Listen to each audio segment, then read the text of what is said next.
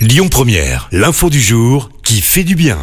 Et ce matin, on vous parle d'une innovation pour lutter contre le dérèglement climatique. On prend la direction de Reims, où une équipe de scientifiques a mis au point des capteurs suffisamment légers pour être fixés sur un drone. L'objectif de ces capteurs, détecter les moindres fuites de gaz à effet de serre dans les usines ou les méthaniseurs. La prouesse scientifique, c'est donc d'avoir miniaturisé des capteurs qui d'ordinaire pèsent autour de 30 kg. Là, les capteurs pèsent moins de 3 kg.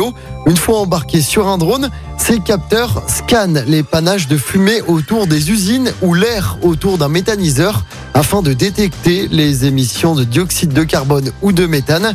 Ces capteurs ont déjà été utilisés par Total Energy au Congo ou en Italie. Actuellement, cette innovation rémoise lutte contre le dérèglement climatique du côté de l'Argentine. Écoutez votre radio Lyon Première en direct sur l'application Lyon Première, lyonpremière.fr et bien sûr à Lyon sur 90.2 FM et en DAB+.